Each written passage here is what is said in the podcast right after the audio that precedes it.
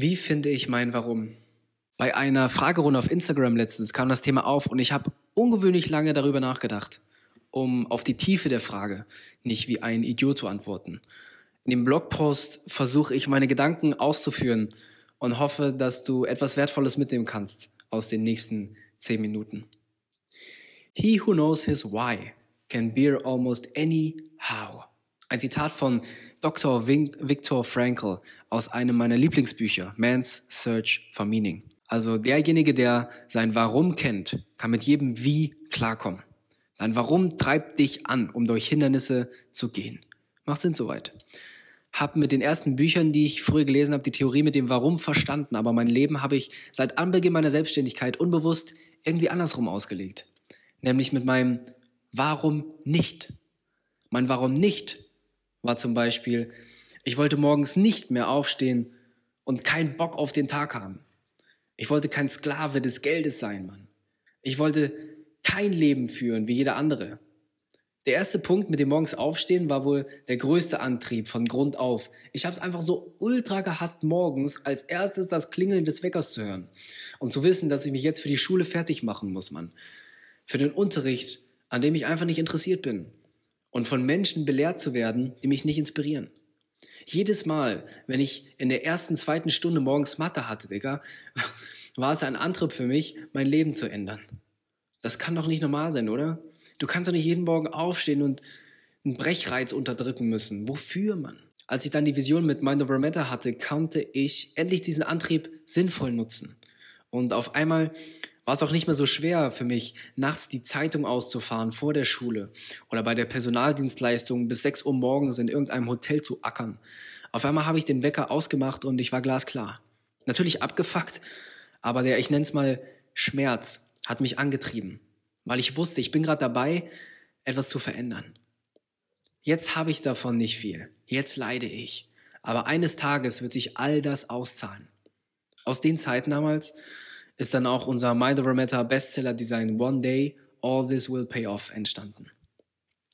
Tagelang, monatelang, jahrelang habe ich mir in jedem Moment den Arsch aufgerissen dafür, finanziell frei zu sein.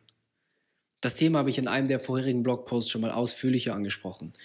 Jeden einzelnen Gedanken habe ich in meine Firma und dieses Ziel gesteckt. Rückblickend verstehe ich jetzt den Fehler, den ich gemacht habe und ich bin froh, dass ich ihn mit dir teilen kann. Ich war immer getrennt.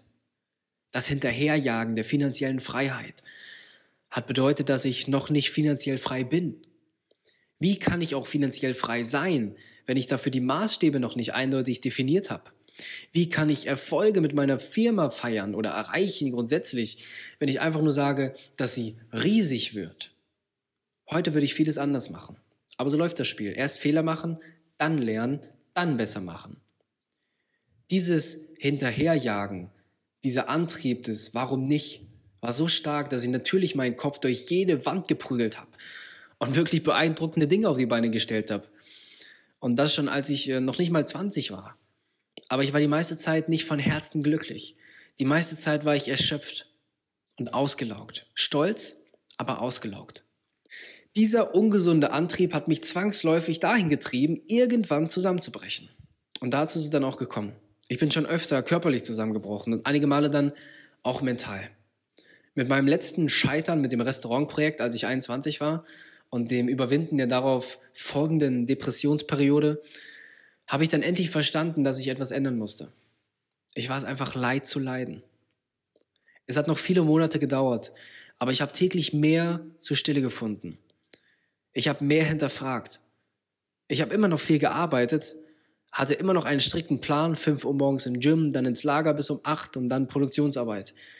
Aber ich habe meine Zeit offline bewusster genutzt, um in die Natur zu gehen. Stück für Stück habe ich an Achtsamkeit gewonnen.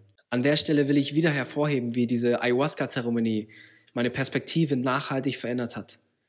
Dieses eine Mal hat gereicht, um alles um mich herum zu relativieren. Alles, was ich tue. Und dafür bin ich dankbar.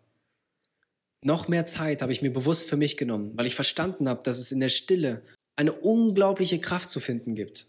Energie, Kreativität, Schöpfung. Es waren diese Momenten, wo ich meine Warum nichts langsam aber sicher in meine Warums umschreiben konnte, mental.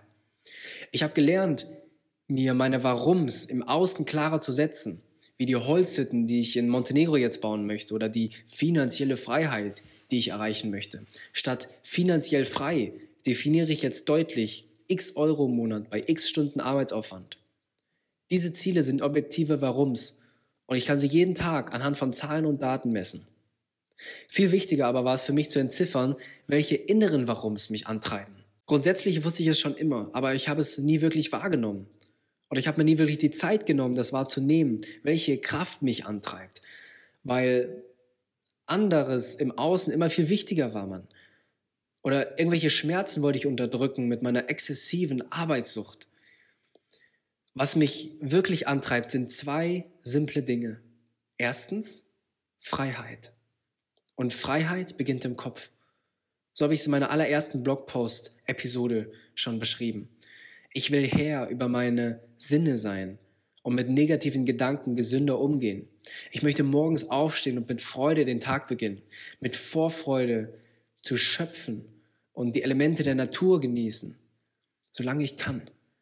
Ich will mir neue Herausforderungen setzen und Grenzen überwinden, gut essen und einfach eine tolle Zeit auf dieser Erde verbringen.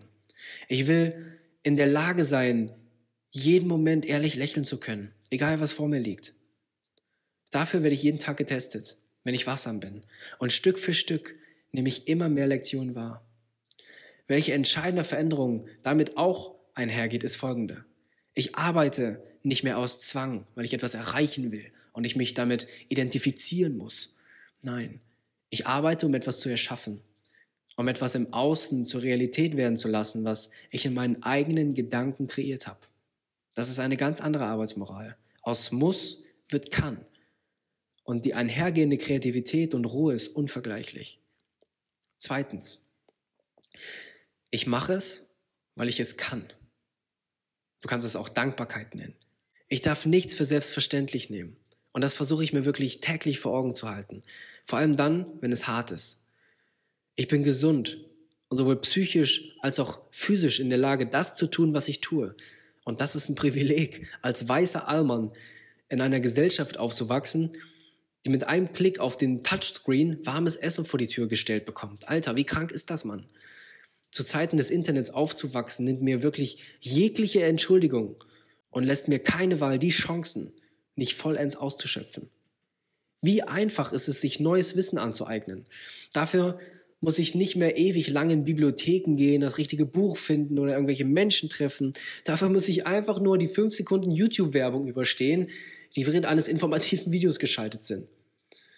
Wie einfach ist es, mein Netzwerk auszuweiten, wenn ich gratis auf einer App auf meinem Handy einfach nur nach dem richtigen Hashtag suchen muss, um Menschen mit gleichen Interessen zu finden. Instagram und Co. haben ihre Schattenseite für die Psyche nur, wenn ich es zulasse. Gegen den Datenmissbrauch kann ich nichts leider. Ha. Aber heute sind wir eher mit einer Informationsflut geplagt und konsumieren so unendlich viele Dinge jede Minute, dass es uns müde, schwach und süchtig macht. Aber ich finde, die Schlacht zu gewinnen ist eine leichtere als früher. Es liegt immer noch in unserer Hand, wie wir mit dem Smartphone umgehen und wie viel Macht es über uns hat. Diese Sucht zu erkennen, ist die erste Hürde. Und dann ist es wie mit jeder Sucht, Achtsamkeit und Arbeit, Achtsamkeit und Arbeit. Ich finde, es ist immer noch leichter, irgendwie als tagelang wilden Tieren hinterher zu jagen, in der Hoffnung, für seinen Stamm Essen nach Hause zu bringen. Das meine ich damit. Für dieses unglaublich bequeme Leben, dafür bin ich dankbar. Diese Dankbarkeit, die treibt mich an.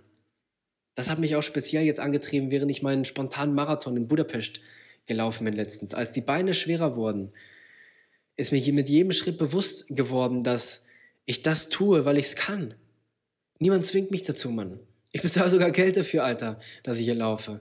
Ich bin gesund. Ich bin verdammt reich.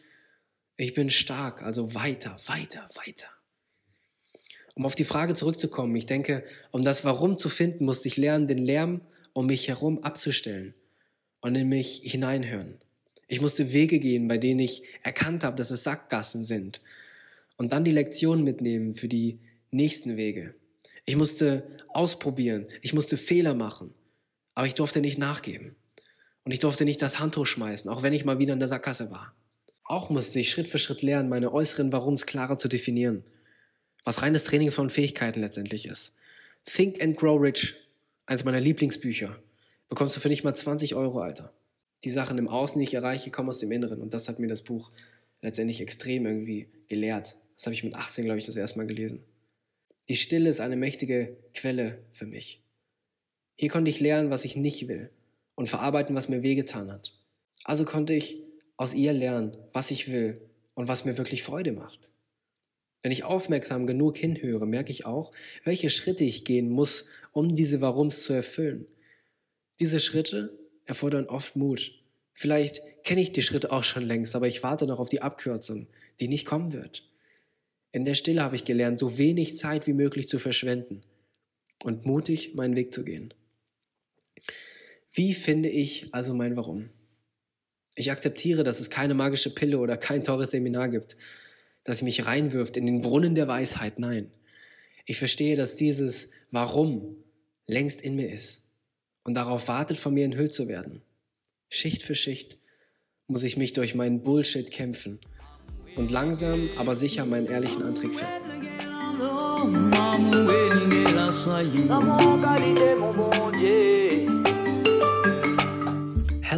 It's me again. Ich wollte dir einfach nochmal Danke sagen für die Zeit, die du dir genommen hast, um die Folge anzuhören. Wenn sie dir gefallen hat, pack sie gerne deine Instagram-Story und verlink mich at hendrik.now. Dort findest du mich auf Instagram und du kannst gerne meine DMs sliden, um äh, Rückfragen dazu zu stellen zu der Folge oder einfach konstruktive Kritik zu teilen oder einfach Liebe. Das wäre schön. Wenn du dich mit mir auf YouTube verbinden möchtest, würde ich mich natürlich auch darüber freuen. Ich teile dort Videos von meinen Runs hier durch die Natur in den verschiedensten Ecken der Welt. Ähm, einfach vom Reisen und allem möglichen persönlichen Kram, was mir so in die Finger kommt. Du findest mich dort unter Hendrik Schmidt. Einfach mein Name. Also, bis bald. Bis zur nächsten Folge. Ciao.